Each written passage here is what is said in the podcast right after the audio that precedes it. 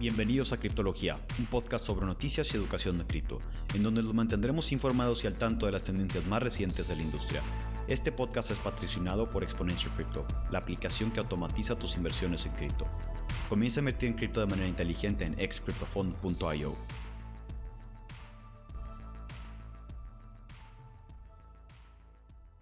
Bienvenidos a otro episodio más de, de Criptología. Eh, el día de hoy nos acompaña Magaña de nuevo. ¿Qué tal? Mucho gusto otra vez. Y su otro locutor, Bufo Flex, a sus órdenes. Listo. Digo, pues aquí ya por fin llegamos a la parte de Bitcoin. Digo, el último episodio lo que comentamos fue ya las opciones para invertir en México, que las últimas fueron acciones, arte, inmobiliario. Este, fue de lo que estuvimos comentando un poco y pues bueno, ya ahora llegamos al mundo cripto teniendo todo este conocimiento de lo que es el dinero y las opciones en México para en su momento irlo correlacionando con el ecosistema que existe, ¿no? Eh, aparte de Bitcoin, pues en todas las cripto. Entonces, eh, digo, esto es algo de lo que comentamos. Ahorita yo creo que lo importante es empezar con conceptos básicos de qué es Bitcoin. Al final, Bitcoin es la primera moneda digital usada y distribuida de forma electrónica por medio de la minería, que ahorita entraremos también a comentar un poco de eso. Bitcoin es una red descentralizada de igual a igual Ninguna institución o persona controla su emisión, gasto o reserva, que al final esto es parte de la política monetaria y esto yo creo que es parte de lo más, eh, o del pilar, eh, o de lo que importa, del por qué Bitcoin es Bitcoin, ¿no? A diferencia de otras cripto y de otras cosas. Y es impulsado por sus mismos usuarios, ecosistema y mineros. Digo, al final esas son las dos partes este, que hacen que el protocolo vaya creciendo en el tiempo, en sus diferentes ramas. ¿Qué es blockchain? La definición más básica, pues es una cadena de bloques, este es un registro compartido y digitalizado que no puede modificarse una vez una transacción ha sido registrada y verificada. Un libro contable digital en pocas palabras, ¿no? Todas las partes de las transacciones, así como un número significativo de los participantes, mantienen una copia del registro, que eso es lo que le llaman el nodo cuando bajas el protocolo y todo, es decir, la cadena de bloques o el libro contable, lo que significa que serían prácticamente imposible de modificar cada copia del registro globalmente para falsificar una transacción. Y eso es parte de lo que lo hace eh, pues trascender en el tiempo realmente, su estructura de cómo está diseñado y el que no tiene esta facilidad de poder eh, corromper ese protocolo o ese software que está corriendo con, con esas características. ¿no?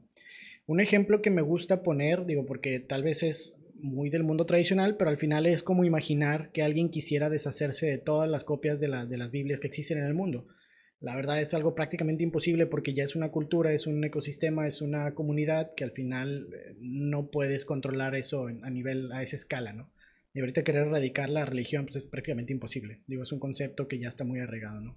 Y de esta manera pues es todavía más complicado porque lo tienes de alguna manera digitalizado y diversificado también en todas partes del mundo, ¿no? Mientras esto va creciendo pues cada vez es más difícil eh, romper esa inercia, ¿no? Y al final otro de los puntos es la definición de criptomoneda. Una criptomoneda es una moneda digital diseñada para funcionar como un medio de intercambio. Yo creo que esa es la mayor eh, diferencia, que muchos criptoactivos o en este caso criptomonedas son híbridos, eso es verdad, o sea, se pueden utilizar tanto para inversión como moneda, pero su función principal es la que, a la que nos vamos a estar enfocando, ¿no? Este, que en este caso una criptomoneda es que sea de intercambio. Y por ahí está Monero, Stellar o algunas otras que su función es esa. Digo, especula, sí, como empresa y todo, porque te da esa hibridez, pero su función es esa, ¿no? En el caso de Ripple igual, que andan ahorita muy pegados con el tema este, de, de, eh, regulación y todo esto, con el enfoque de ser una moneda de intercambio. Entonces, bueno, ya, ya va variando. Esto eh, utiliza la criptografía para asegurar y verificar las transacciones, así como para controlar la creación de nuevas unidades, dependiendo de ya cada moneda tiene una tokenización. En el caso de Bitcoin, ahorita es lo que vamos a entrar a detalle. Y bueno, el que es un criptoactivo, que ahí es donde entra Bitcoin realmente, es un término amplio que cubre todos los activos almacenados en un libro contable distribuido, Ledger, y esto incluye eh, todas las criptomonedas también, en este caso la, la gran mayoría, así como los activos no monetarios como tokens de seguridad o tokens de servicio público como Binance o NFTs y otras cosas, ¿no? Entonces hay que entender también dónde cae, eh, porque esto es lo que le importa a las regulaciones. Ahora, digo, hay un mundo muy amplio y yo no voy a pretender que conozco todos los proyectos y toda el, cómo funciona toda esa parte en la, cuestión legal, pero lo que quiero llegar es que Bitcoin sí está muy definido, eh, cómo funciona en base a la ley, y eso es lo importante. Al, al, final ese es el punto, ¿no? Diferenciar estos dos nombres, ya que de ahí salen muchas de las dudas y cuestiones de la regulación que pueda venir a futuro, que no tarde en entrar al espacio con lineamientos más claros, digo, mientras pasan los años, ¿no? Existen tipos de activos que les llaman securities y en español se les llama valor, activos de valor. Entonces, en finanzas, un valor representa derechos parciales de, una, de un propietario sobre cierta sociedad o algún título de crédito u obligación con características y derechos estandarizados. Digo, son palabras muy así eh, rebuscadas, pero el punto es que entras con especulación y entras con un fin de tener un, un rendimiento adicional y esa estructura viene derivada de una organización con marketing, con promoción y todo. Hay una estructura para definir qué es un security en base a la ley. Y eso ahorita también lo vamos a comentar. Este, entonces, ¿qué es la definición de Network Difficulty? O en este caso la dificultad de red. Eh, mide lo difícil que es extraer los bloques de Bitcoin. Una dificultad alta significa que necesitará más poder computacional para extraer la misma cantidad de bloques, haciendo de la red más segura contra ataques. El ajuste de la dificultad está directamente relacionado con el poder de minería total estimado, que en este caso le llaman eh, gráfico de, tasa de hash o hash tarifa. Este, y eso son terahash por segundo que ajusta la dificultad. Ahora, esta dificultad se ajusta eh, cada 216 bloques, que es aproximadamente cada dos semanas. ¿Qué quiere decir esto? Que al final, eh, si por especulación en, un bull run o en una subida de precio de Bitcoin muchos mineros vieran rentable entrar, van a entrar y cada dos semanas se va a ajustar esa dificultad de red. Eso les va a costar más energía minar los bloques y a la vez hacen que todos los mineros sean menos rentables en el tiempo. Entonces llega un punto en donde no todos los mineros llegan a ser rentables este, y se empiezan a desconectar este, y se vuelve a regular la red. Entonces, eso lo mismo pasa para abajo. Si muchos mineros dijeran, no, yo ya no quiero minar Bitcoin y muchos se desconectaran, lo que pasa es que la, la, dificultad de red baja y eso hace que los mineros que queden restantes son más rentables sin hacer nada adicional. Y eso incentiva otra vez a volver a entrar a los mineros porque ven que se está regulando y que ahora sí viene el crecimiento de precio y es donde empieza la especulación. ¿no? Pero lo que quiero llegar es que todo esto está muy bien diseñado porque tiene incentivos para tanto para un lado como para otro. Si se conectan de más, regula y eso hace que no afecte con lo, como lo vimos en su momento con el oro, que si hubiera un hype de oro este, y todos pudieran o quisieran minar, lo podrían hacer y podrían sacar un 2-3% adicional porque se puede, porque la naturaleza lo permite.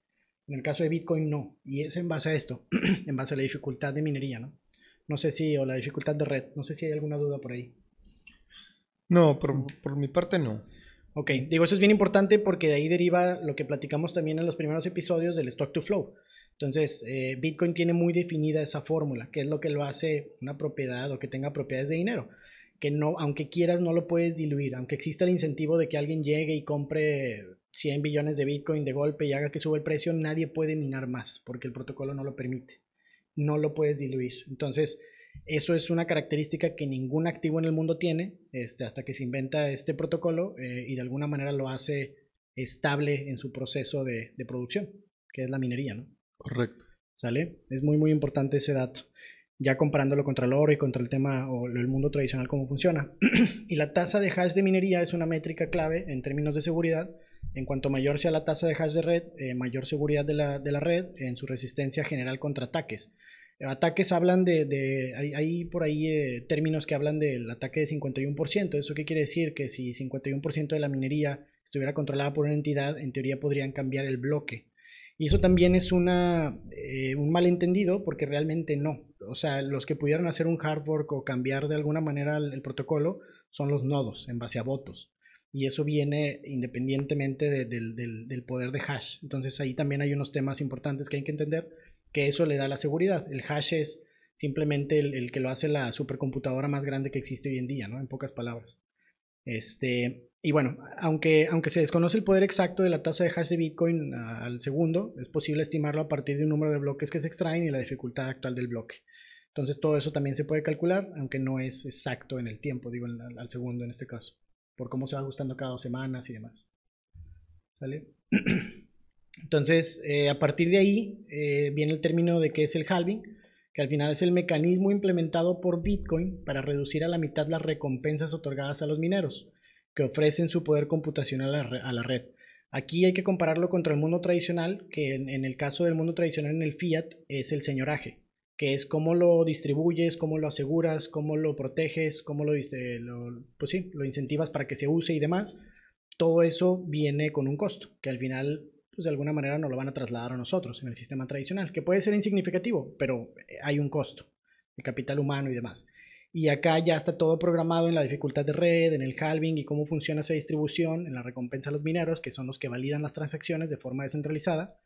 Y tienes esta eh, que le llaman eh, termodinámica perfecta en el cual no tienes fuga de energía o de esfuerzos o de, recompensas dentro del protocolo como es en el Fiat. Eso es muy muy importante porque eso es eh, lo que le da la estabilidad a toda la red sin que alguien la tenga que controlar. Entonces, esta reducción de los ingresos de los mineros no es realizada por una ente organización, sino en cambio por está programado en el software de Bitcoin para establecer cuántos Bitcoins irán liberando a medida que los grupos mineros vayan creando los bloques una vez validan las transacciones. Ese es el incentivo. Ahora, está determinado que nunca van a existir más de 21 millones de Bitcoin. Y eso, ¿cómo se ve en una tabla? Digo, aquí estamos presentando una imagen, pero voy a intentarlo eh, explicar. Pero básicamente el primer ciclo, los primeros cuatro años de Bitcoin, se distribuyó el, básicamente entre el 25 eh, y 50% de lo que es el, número de, Bitcoins. Entonces, eh, que eso fue del año 2009 al 2012. Y luego del 2012 al 2000, perdón, porque es del 18, 14 y 10. Fue del 2010 al 2014, que fue el segundo ciclo, se distribuyeron básicamente el 50%. Y a partir de ahí, cada vez va bajando a la mitad. En ese entonces la recompensa era de 50 bitcoins por, por eh, validar transacciones, después baja a 25, después a 12, después a 6, y se va haciendo una tendencia exponencial en el tiempo. Lo interesante de eso es que ahorita en este ciclo, y lo comentamos también en su momento en los episodios anteriores, ya estamos en el ciclo de 6.25 eh, Bitcoin por, eh, por validación de transacción. ¿Y eso qué significa? Que ya hay, al menos el 90% de los Bitcoin que van a existir jamás o en existencia o en todo su, proceso, ya existen en circulación. Entonces, eso es importante porque quiere decir que de aquí a, cuando se van a terminar de minar los Bitcoins, que ahorita también lo vamos a ver, ya no se puede diluir la moneda más del 10%. O sea, realmente eso es lo que ahorita hablábamos de cuánto oro pudieran minar o cuánta plata pudieran minar o cuánto petróleo pudieran extraer, pues esos números no se pueden calcular este, o, de alguna manera no son finitos, ¿no? Y en este caso sí. Y eso por eso impacta mucho en el stock to flow y en cómo funciona la lógica de la, de la distribución y del por qué lo hace un dinero duro, ¿no? Digo, no sé si lo revolvió un poquito. No, sí, o sea, es, es, que a diferencia de cualquier otro sistema de valor, eh, el gran bonus de Bitcoin es de que sabes exactamente cuántos va a haber para tú estipular el precio en un futuro, porque, como dices, si ya está 90% eh, en, circulación. y ahorita vale 100 dólares, el, y, se mantiene igual el precio. Eh, lo máximo que, podría perder de valor de aquí a que se minen todas, que son en un gran tiempo, porque es exponencialmente así. 140 eh, años.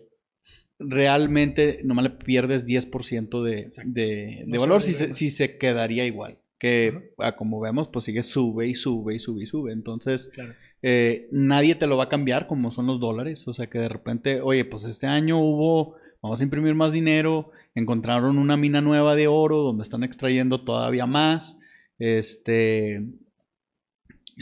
nada, está restringido en pocas palabras, ¿no? El petróleo, oye, ¿sabes qué? Pues Venezuela se puso. El fracking y todo ah, eso exacto, de que ahora energía vale menos. Entonces, es el gran eh, plus de Bitcoin. Sabes exactamente cuánto va a haber en, en, cuánto, en cuánto tiempo. Eh, se va a diluir al 100% y, y que ya nomás van a quedar 21 millones. Y ahora todavía tienes que factorear que hay una cartera, la primera que tiene un millón, que nunca se ha movido, se supone que Satoshi nunca lo va a mover, entonces pues ya no son 21, son, son 20. Y luego todas las carteras perdidas, eh, se les olvidó el password, se perdió en el ciberespacio, pues entonces ya se van haciendo menos. No, claro. no hay una manera de, de que haya más Bitcoin, pero sí hay muchas maneras de hacerlo todavía menos y menos y menos, dándole más valor al, al, activo, ¿verdad? Sí, es correcto. De hecho, muchas personas también se preguntan eso de qué pasa si me muero y mis bitcoins se quedan eh, varados en algún lugar. Pues realmente hiciste una donación al mundo. Digo, en, realidad, digo, y muy diferente al peso, porque aunque te mueras y tus pesos se queden enterrados en la tierra, este, se van a devaluar, o sea, y se van a quedar ahí, nadie los va a poder utilizar y eso no ayuda, eh, vamos, no afecta o ayuda a la liquidez porque siempre va a haber más, ¿no? Entonces, este, realmente sí es, vamos, está pensado por todos lados, como dices, y simplemente se puede hacer más escaso en el tiempo. Aunque, bueno, ¿qué pasaría si de repente eh, alguien está, eh, digamos que pasan 500 años, ¿no? Y, o bueno, 100 años. Este, ya Bitcoin está a punto de, en 40 años se va a minar el último, el último Bitcoin. Y alguien empieza a escarbar entre las cosas de su abuelo, su bisabuelo, y encuentra una USB. Y en esa USB hay Bitcoins. Y eran Bitcoins que estaban perdidos, ya dados, dados como quemados. Es que ahí es de donde repente entra se la- activa la cartera, o sea... No pasa nada, digo, siempre van a ser 21, ese es el punto. O sea, nunca va a haber más, como dices, puede haber maneras, pero de, de, o sea, de, de que haya menos, no de más.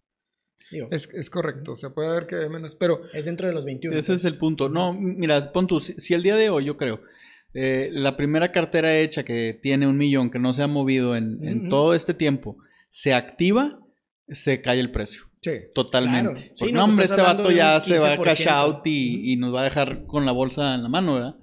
Por pura Este, especulación. Por la pura especulación. Eso es lo que ahorita- Y pasa. ahorita lo vamos a tocar, ¿eh? Porque realmente no afectaría, digo, afectaría a corto plazo, pero no afecta a la política monetaria. No, claro que no. Y eso, eso es lo interesante, digo, y ahorita lo, lo vamos a comentar más adelante, porque sí, sí es un punto, como tú dices.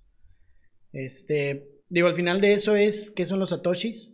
Digo, porque existe lo que es Bitcoin, hablando de, de- números este, enteros, por así decirlo, de- del activo, y también puedes hablar de satoshis, que son los centavos. Digo, los satoshis se dividen, en este caso, es la unidad de cambio más pequeña de Bitcoin y es el medio que permite tener una flexibilidad de pago sin igual. Digo, al final eso también se puede programar en su momento para extender los ceros, digo, y no habría un tema, ¿no?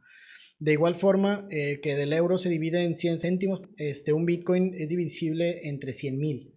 Entonces, en este caso ya se llaman satoshis. Y ya cuando llegas a 100 mil, eso es igual a un Bitcoin. Entonces, estás hablando de, en este caso, eh, permite relajar, eh, reflejar, perdón, saldos de hasta 8 decimales, que ese es el punto. Por, por tanto, la fracción mínima de, de un Bitcoin sería en este caso de, de punto y 7 ceros y un 1, ¿no? Este, esa unidad mínima recibe el nombre de Satoshi en honor al creador, que en este caso es, como comentaste ahorita, Satoshi Nakamoto.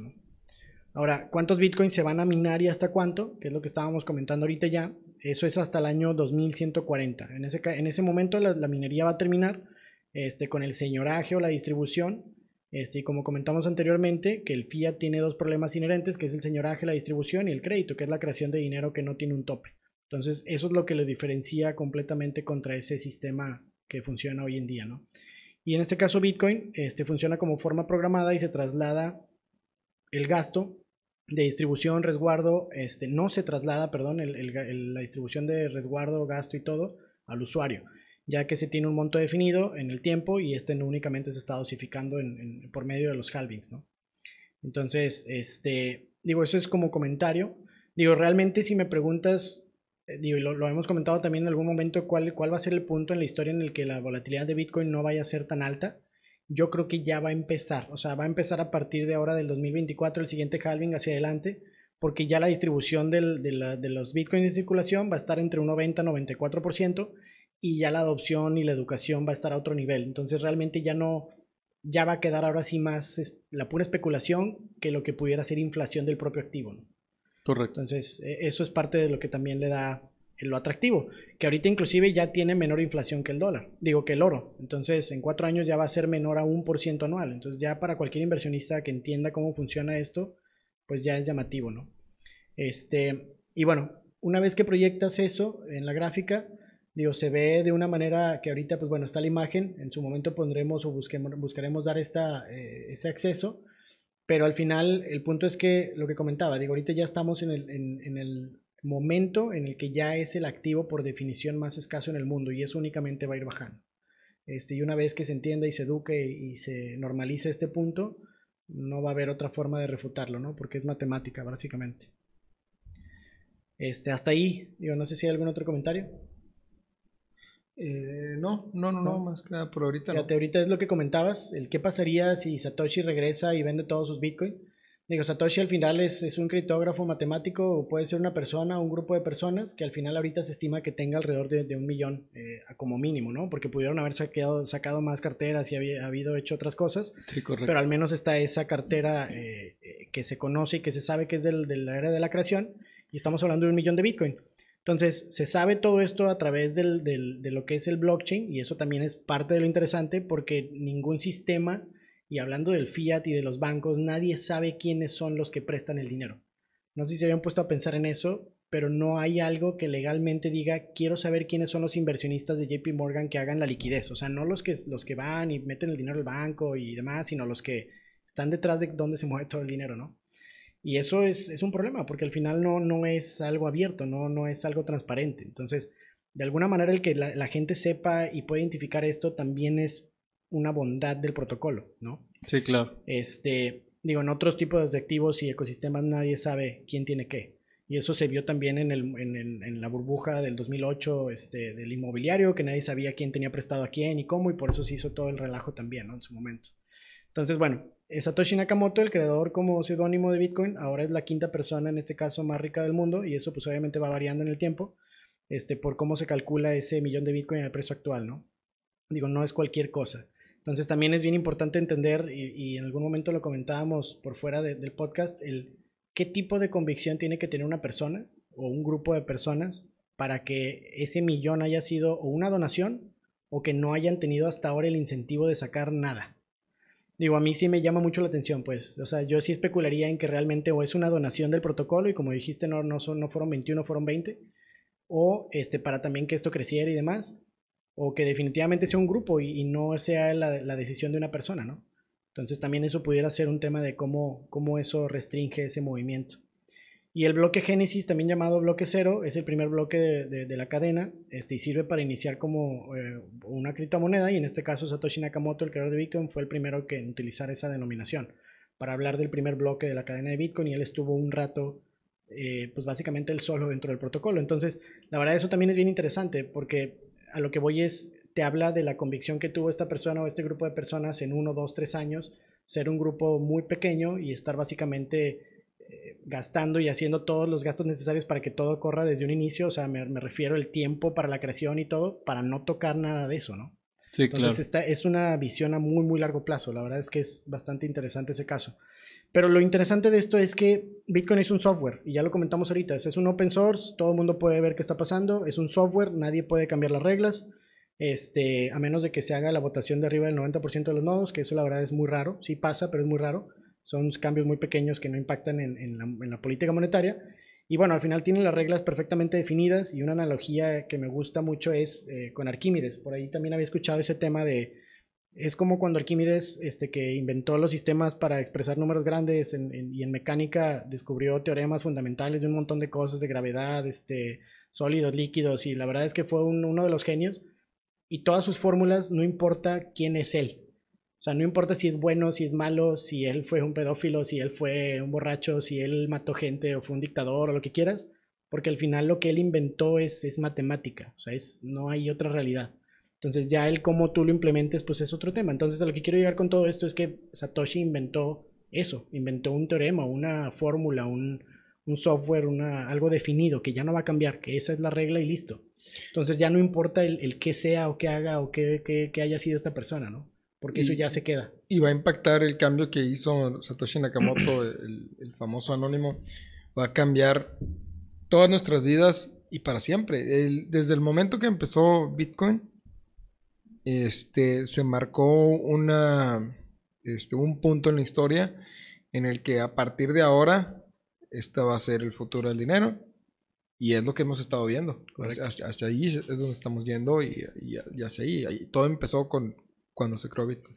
Es que ese es, eh, yo, yo, creo que ese es el romanticismo sobre lo que es eh, blockchain, ¿verdad? Porque si el, el, problema de muchos de los proyectos es de que se refleja en la persona que lo está comandando. Entonces, como puedes ver, muchos proyectos que son scams son, son gente que, que tienen un, un líder que pues está dando la cara por el proyecto y aquí nadie le está dando la cara. O sea, realmente lo único que, se presenta en Bitcoin es el white paper que explica, oye, estoy haciendo esto por estas razones, que fue por lo del 2008, lo voy a dejar corriendo, buena suerte, ahí nos vemos y de repente desaparece.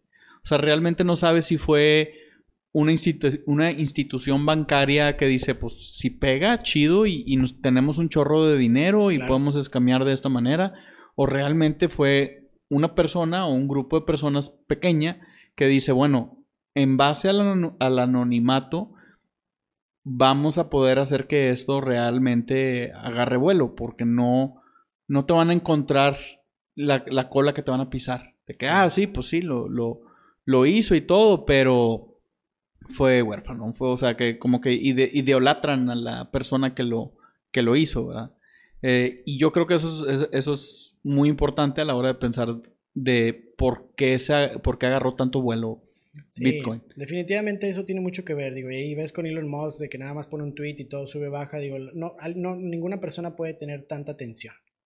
Eso Pero para eso tienes que saber que va a tener este tipo de efecto. Y una convicción, la verdad, increíble. Digo, yo no me lo puedo imaginar, pero, o sea, pensar que eso pudiera llegar a ese nivel y tener la convicción de, no tener que salir a ningún lado. Digo, no sé, es, increíble, la verdad, esa historia. Pero como dices, eso importa mucho. Este, y también el tema, digo, ya lo comentó Satoshi en alguno de los tweets, bueno, no tweets, de lo que ponía como en las redes y demás, este, de que todas las monedas digitales anteriores como Bitcash y otras, que ahorita lo vamos a ver también en la parte de criptografía, todas o la gran mayoría no pudieron sobresalir porque tenían una cara o porque tenían un target.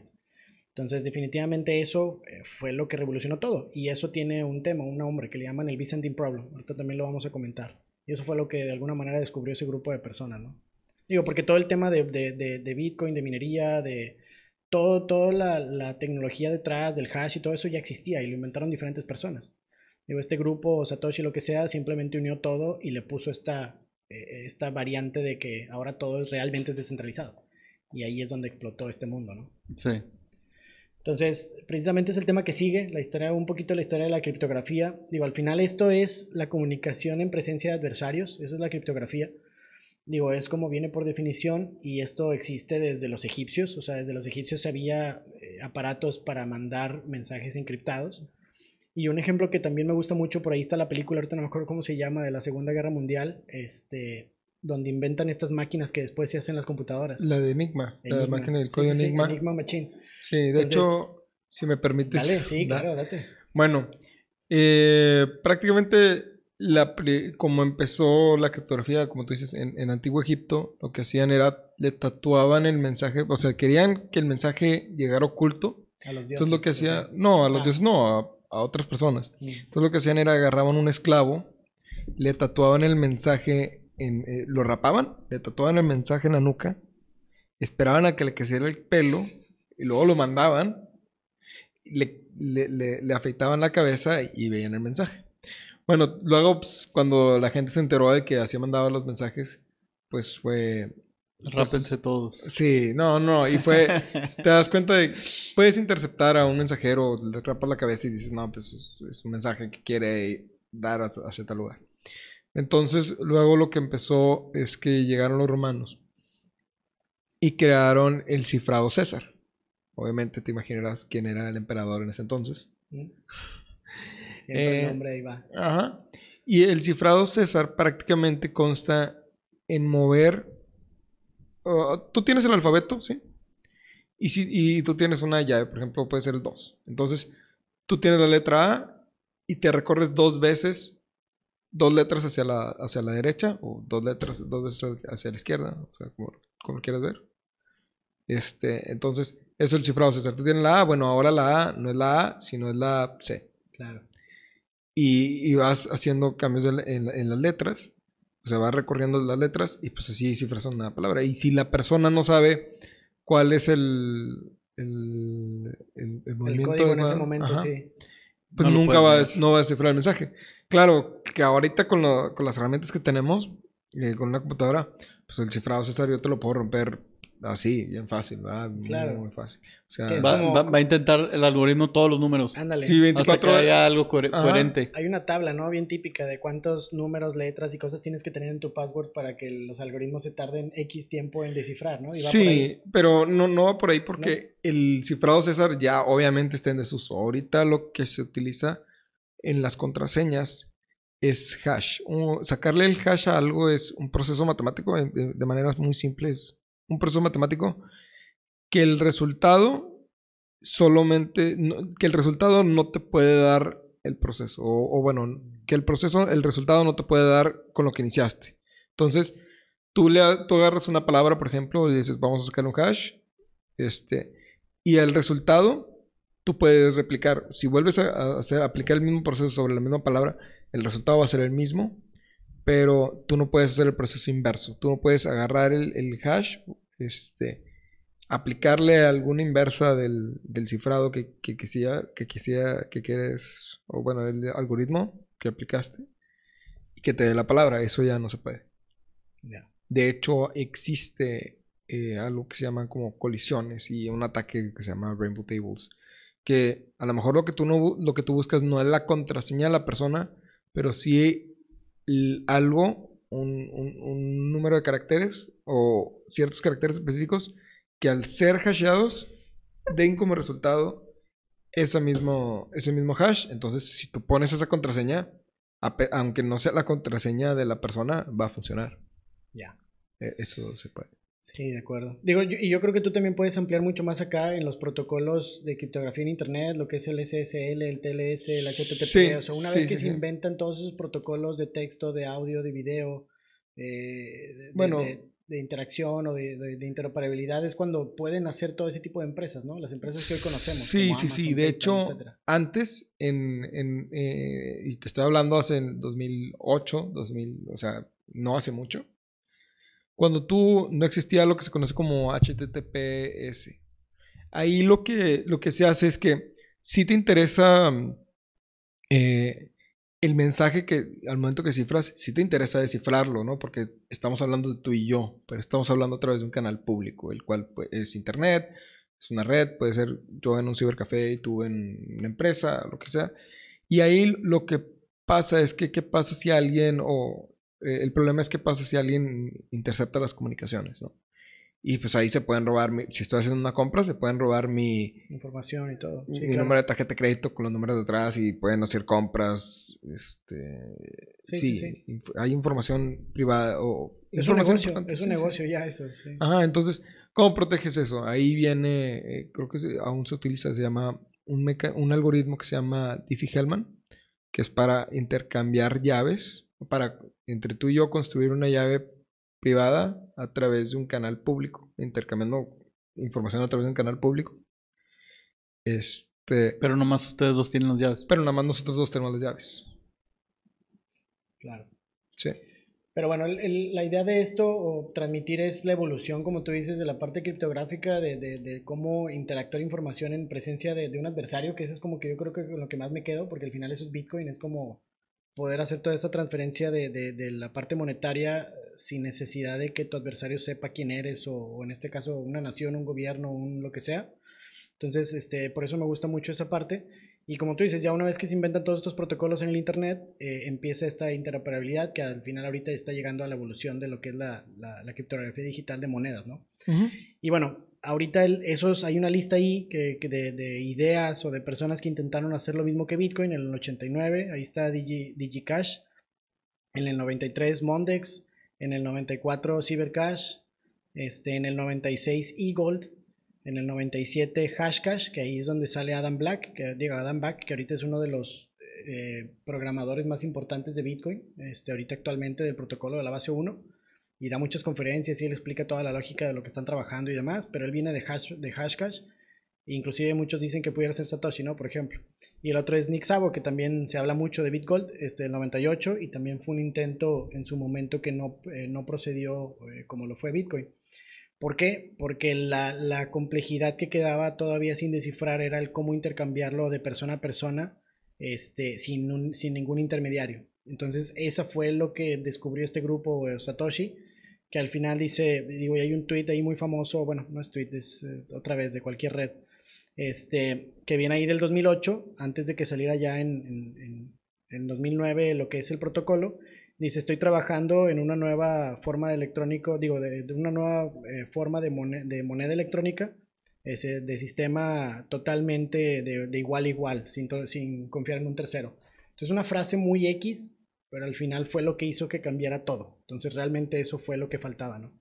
Eso y, poder no tener la, la, la cara, ¿Quién, ¿Quién dijo eso? Satoshi. Ah, bueno. Sí, fue uno de los, de los, de los, este, de todavía de lo que llegó a poner, o sea, todavía antes de que saliera. Ya desde ese entonces ya nada más comentó que estaba trabajando en eso. Entonces, de alguna manera entendió que eso era lo que hacía falta, ¿no? Y, y sí, digo, hasta ahorita, pues bueno, lo ha comprobado que sí. Y al final, eh, lo que es blockchain y todo eso ya existía, y este cost eh, of trust que le llaman, o el costo de, de, de, no tener que confiar en un tercero, es lo que le llaman a la solución del problema bizantino. ¿Sí has escuchado de ese también? Sí, de la falla bizantina. Ok, entonces que al final es como, digo, yo creo que tú lo puedes explicar mejor, pero la parte de, del, del, algoritmo o la parte matemática del software donde descifras el que si llegan 10 o 15 o el número que sea de, de personas a identificar o a querer ganar un, un premio o una recompensa, que en este caso es la validación de la transacción, el protocolo puede descifrar quién realmente lo tuvo y lo obtiene y hacerlo oficial en, en todo el blockchain, Ajá. ¿no? Y ahí es donde se crea el bloque. Sí, sí, sí. Por ahí va. Va, sí, prácticamente lo que hace Bitcoin para solucionar este, este problema es que pues, la transacción, o bueno, el bloque se empieza a esparcir entre todos los nodos y pues lo que diga la mayoría es, es la verdad, ¿no? Esa es la forma en la que, en la que, eh, en la que se soluciona esto. Claro, es, ahí tienes, o sea, sí, se soluciona la falla bizantina, pero sigue existiendo el, la posibilidad de, de que haya double spending, uh -huh. ¿sí? Digo, un, uno, uno, no necesariamente soluciona el otro, pero este, sí, eh, en Bitcoin se pueden hacer ataques de double spending, pero por eso te recomiendan, oye, espérate 24 horas a que se valide la transacción, porque ahí ya no se pudo hacer double claro. spending. O sea, ahí ya se imprimió y esa es la realidad. Ah, esa ya, ya es la realidad y no puede cambiar. Claro. En lugar de que espérate que dos o tres nodos lo validen. No, pues tienen que pasar 24 horas hasta que más o menos como el 51% de los nodos hayan validado la transacción, bueno, ahí ya, ya es una transacción válida, ¿no? Y, y, y todos los, la, la, cadena de bloques se va a actualizar ese estado. De acuerdo. Digo, pero al final ese es como un poquito el resumen de la evolución, de cómo, digo, todos esos protocolos también del Internet son base para todo lo que al final llegó a, ese punto, ¿no? De esos experimentos de moneda y, y lo que descubrió Satoshi. Eh, digo, otro de los temas o de las propiedades principales de Bitcoin es que es un open source o en este caso es una, eh, una tecnología abierta, totalmente transparente. Eso la verdad es, nunca había existido hasta donde yo entiendo, me refiero a que ninguna empresa te va a decir cuál es su software, su algoritmo, su protocolo, porque pues lo que quieren es guardarlo, sí, que bueno, nadie sepa.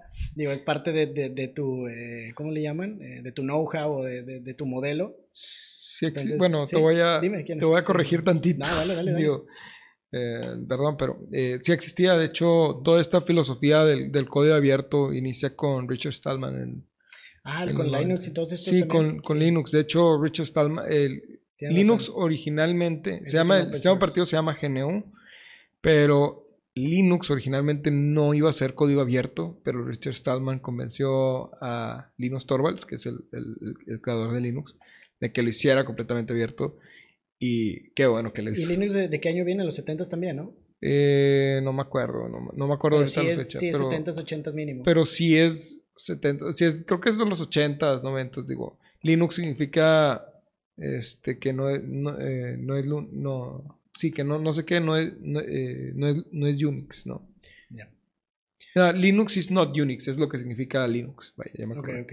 Entonces, más bien, como tú dices, para corregir, es el primer protocolo abierto de dinero. En ese caso sí. En ese caso sí. en ese caso Ahí sí. Entonces sí. es que correcto, esa es la manera correcta de decirlo. Digo, porque sí, sí recuerdo ese sistema, digo, comparado con otros que había de Microsoft, Apple y otros que pues, son, son Ajá, cerrados, sí, ¿no? Sí, tienen de que, sí. licencias y todo. Claro. Entonces, esto es algo que jamás había pasado en la historia, hablando otra vez de la parte monetaria. Este, todas las compañías, en este caso, que habían estado intentando esto, pues eran de alguna manera privadas en su modelo y demás. Entonces Bitcoin es todo lo contrario, incentiva que la gente eh, juegue con él, que lo rete, que lo mueva, que, que, que, haga lo que quiera y por eso también existen tantas monedas iguales, este, lo cual lo hace perfecto para un sistema de dinero en base a meritocracia, que es lo que habíamos hablado ya anteriormente, ¿no? Este, porque digo, y lo, lo hablaremos en su momento, pero lo, lo, que cuando sale pues Bitcoin Cash y Litecoin y otras monedas que al final son algoritmos prácticamente iguales, nada más cambiando la, la, el número de bloques o el peso de los bloques para hacer las transacciones, para en teoría hacerlos más rápidos, pero pues bueno, hay otras cosas que están dejando a un lado, ¿no? Sí, yo, yo siento que eh, al principio, tipo Litecoin, Dogecoin, eh, nada más jugaron un poquito con las variables, no cambiaron, no trajeron nada nuevo al juego. El, yo la primera moneda que siento que sí cambió o sí trajo algo nuevo al juego fue Ethereum, ¿no? En, en mi opinión. Claro. Que ya trajo lo que viene siendo smart contracts y, y ya es como la siguiente evolución de, de las criptos.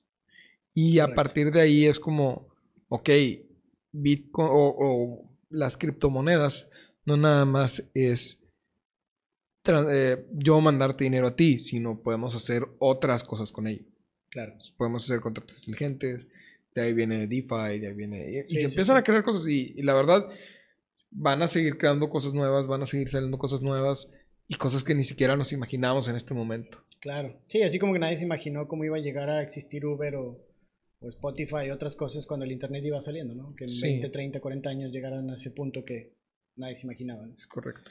Entonces, otro, dos ejemplos que me gusta mucho que hacen en, en algún, o que escuché en algún momento es, también hablando de, de- de tecnologías abiertas, lo comparan con el idioma, por ejemplo, del inglés, que al final también es una tecnología abierta, o sea, cualquier persona puede cambiar la palabra, utilizar otras palabras, digo, modificarla, pero al final ese idioma se queda dentro de una red o de un sistema o de una- un, un ecosistema más pequeño. Nunca va a ser lo que es el inglés, inglés como tal en todo el mundo, ¿no?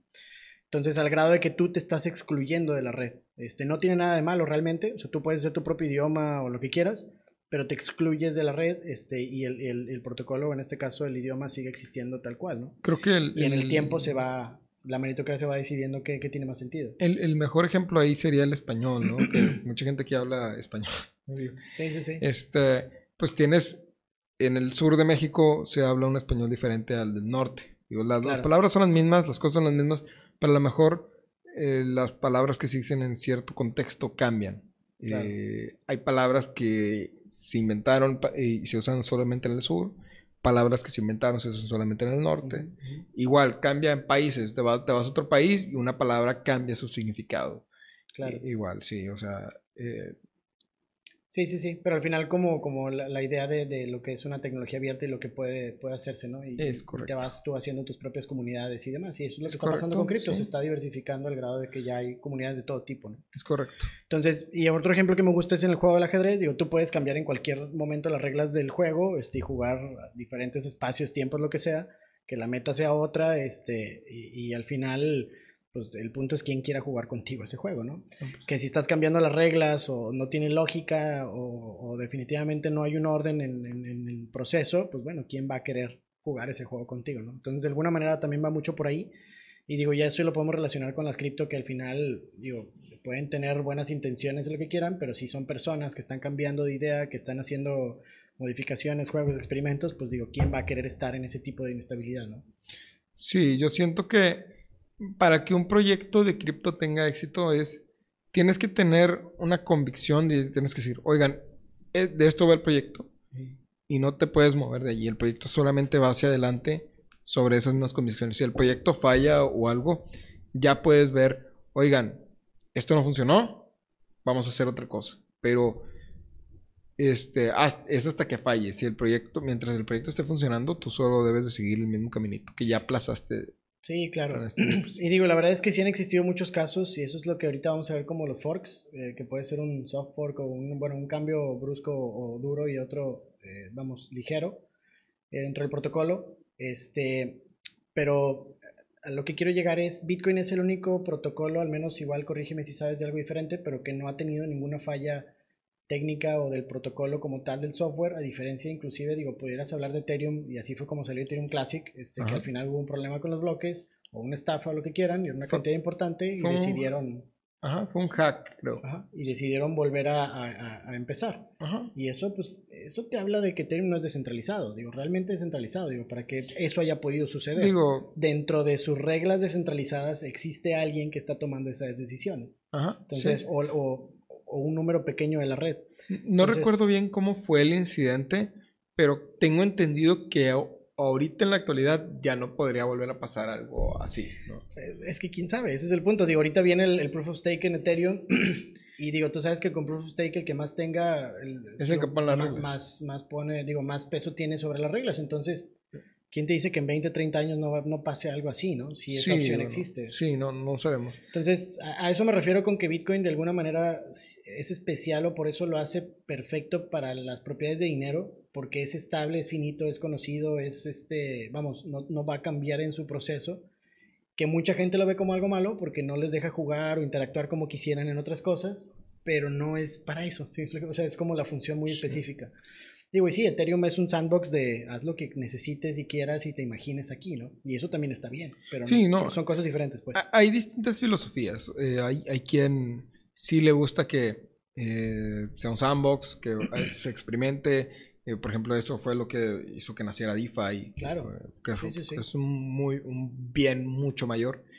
Este, pero también hay, hay, hay otras monedas que salen y, y- y dicen, esta moneda solamente sirve para mandar dinero o recursos de punto A a punto B y ya. Claro. Pero fíjate, digo, ahí es donde yo digo, yo creo que muchas veces la gente cae como que en, en las prisas, digo, porque ya hay proyectos de DeFi que existen en Bitcoin, como Stacks y como Sí. otros. Entonces, de que se puede, se puede. Nada más que la gente quiso que fuera en 2016 y no en el 24 o en el 22 o en el 26 mientras se va construyendo todo el proceso. Es correcto. Entonces digo, tiene también sus cosas buenas y malas. La verdad yo sí soy de la idea de que eventualmente mucho del ecosistema va a irse yendo para allá. Pero puede que no, puede que se insti- institucionalice y, y se haga todo en, en- en fuera de Bitcoin y también, ¿no? O sea, digo, hay muchas posibilidades, pues. Sí, nada más que en cuanto a que sea Bitcoin, eh, no, no podría pasar, de que no, las transacciones no pasarían dentro de la red de, Claro, Bitcoin. es una segunda Ahí- capa. Ajá, es una segunda capa que puede o no ser descentralizada. Claro. Pero si mientras esté basado en una capa que no sea inmutable o que sea inmutable más bien, creo que ahí es donde está la clave. Sí. Digo, si la capa 1 tiene esa posibilidad, ahí es donde, híjole, se vuelve un poquito más complicado, ¿no? Digo, en el Eh, tiempo. Pues, pues sí, pero mira, mientras siga habiendo la- una cantidad fija, mientras se sigan respetando lo que vienen siendo los ideales, eh, pues Claro. yo creo que, que es válido, ¿no? Sí, no, y eso es meritocracia, tiene que existir de todo. O sea, tampoco se trata de que nada más Bitcoin y ya, o sea, no. Todos tiene pueden- que existir todo y tienen que retarse todas las posibilidades. Digo, eso Todos es parte de, tienen que ¿no? competir, sí. Es, es parte de la competencia, es el, Claro. el capitalismo puro y duro. Exacto. Digo, y lo vamos a ver, digo, si Bitcoin pudiera ser el análogo del oro así a muy poca o baja escala, este, pues dices, tienes razón, o sea, el oro vale 10 trillones el mercado, las acciones valen 90, 100, o este, 90 o 100, estás hablando de una relación de 1 a 10, entonces, eso pudiera pasar con Bitcoin, que Bitcoin representara el 10% del ecosistema y el 90 fuera especulación, trabajos, empresas, centralización, etcétera. ¿verdad? Digo, puede ser también si fuera una analogía con el mundo tradicional ahorita. Entonces ya por último lo que es un soft eh, fork y un hard fork, que al final es una, el soft fork, en este caso es una actualización del software que sigue siendo compatible con las versiones anteriores del mismo. Esto implica que los participantes no estén obligados a actualizar el software, en este caso los nodos, los que te estén participando como nodos, para seguir eh, participando en la validación y verificación de las transacciones. Implementar un software es, una, es mucho más fácil, puesto que solo hace falta que una mayoría de los participantes actualicen su software. No- eh, todos los participantes hayan o no ejecutado la actualización, seguirán reconociendo bloques nuevos y manteniendo su compatibilidad con la red. Entonces, esos, esos cambios ahorita, digo, no traigo ejemplos exactos o, o- o de Bitcoin, pero por ejemplo pudiera ser el SetQuit, que al final son cambios dentro de la red del protocolo de Bitcoin, que en su momento lo veremos para cuando hablemos de Lightning, que es la segunda capa, que son cambios dentro del protocolo que permite que funcione más, gran más rápido, más rápido, y Soluciona un problema. afectan la capa 1. Ajá, soluciona un problema de escalabilidad. Exacto. Y eso es un software, ¿no? Como un ejemplo. Y ya un hard fork, que es lo que estábamos hablando ahorita, pues sería como el caso de Ethereum y Ethereum Classic o Bitcoin y Bitcoin Cash o muchos ejemplos, donde es una actualización del, fork, del software no compatible con versiones anteriores. Por lo tanto, para seguir participando y validando nuevas transacciones sería im- imprescindible actualizar la nueva versión del software. Aquellos participantes que rechacen la actualización se separan de la red, con lo cual se podría validar nuevas transacciones. Y ahí es donde ya existen los dos blockchains diferentes. Y esa separación tiene como resultado una divergencia permanente de la cadena de bloques. Entonces, en tanto la cadena mino- mino- eh, minoritaria siga recibiendo soporte, este, esto es que siga habiendo participantes llevando a cabo la operación del minado de dicha cadena, las dos cadenas van a coexistir de manera simultánea. Y digo, ahí está Ethereum Classic, Bitcoin Cash, muchas otras que han sido el caso, ¿no? Luna y Luna 2.0. Y ahorita con Sol, que la verdad da miedo. Eh, Solana, el, el que hayan tenido el problema ahí también de, de que no saben qué fue lo que pasó, o hasta la fecha no supe si fue un hack, o sea, ya sí oficialmente dijeron que fue un hack o algo, pero tuvieron que parar también la minería y restablecer, y, y, pues eso, eso va en contra de todo lo que, lo que se tiene como filosofía de, de lo que es un blockchain, ¿no? Sí, Algo sí, sí. inmutable, entonces dices, Sí, híjole. con, con, con Luna pararon también. Sí, los no, tuvieron que, todo, tuvieron que. Sí, sí, sí, fue. Entonces, a eso me refiero con que yo creo que ya la mayoría o la gran mayoría de todas las monedas han sido Dosificadas. probadas. No, me refiero probadas a ese, a esa. em, ¿cómo, le, ¿Cómo llamarle? Pues sí, a lo que Bitcoin tiene, que no ha tenido ese problema de, de- de- de que tengan que hacer algún cambio dentro del protocolo o algo para cumplir o darle satisfacción a un grupo, a un agente o algo, ¿no? Entonces, este, digo, es- eso dice mucho. Y al final yo creo que esas son de las propiedades más importantes como para entender Bitcoin dentro de- también del ecosistema y comparándolo un poquito contra el tradicional. Digo, no sé si hasta aquí hay algún, alguna otra duda, pregunta. No, creo que es todo. eh, como siempre, es un placer tenerte aquí. eh, Muchas gracias. tienes las puertas abiertas y lo sabes. Gracias, gracias. Este, ¿Algo más que quieras agregar, Bufo? No, la verdad, esto está muy completo, está muy informativo. Eh, yo no sabía la diferencia entre un soft y un hard fork, entonces Ok. eh, algo nuevo que se aprende todos los días. Muchísimas gracias por estar aquí con nosotros eh, para un episodio más ¿Listo? y pues te esperamos para lo siguiente. Vale, gracias. Hasta luego. Hasta luego.